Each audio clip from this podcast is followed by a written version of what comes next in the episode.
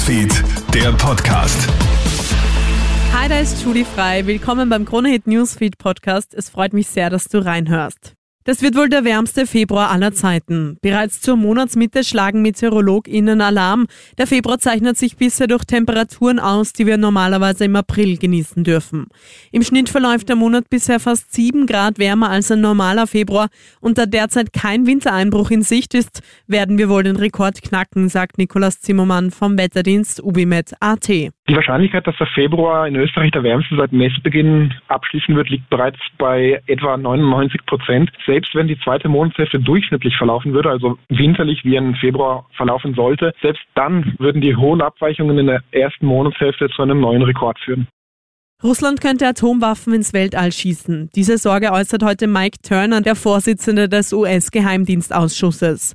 Die Rede ist von einer Bedrohung der nationalen Sicherheit. Laut Medienberichten soll Russland nämlich im All stationierte Atomwaffen entwickeln.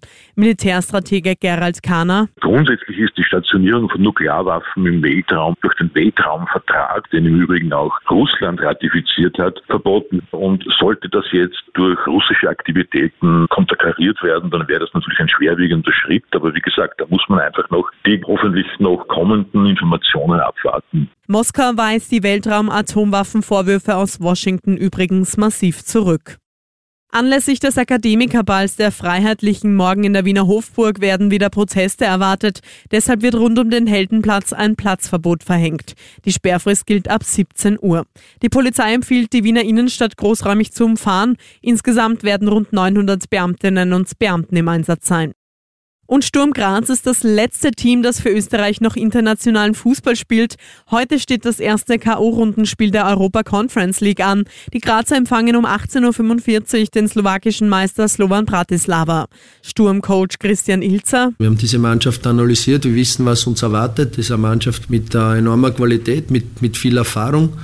Ähm, Peter Link hat es bezeichnet als das Bayern München der Slowakei. Die Polizei ist heute gewarnt, die slowakischen Fans waren in der Vergangenheit nämlich durchaus verhaltensauffällig. Das war soweit mit einem kurzen Update für Donnerstagabend. Ich wünsche dir noch eine restliche schöne Woche. Bis dann. Krone Hits, Newsfeed, der Podcast.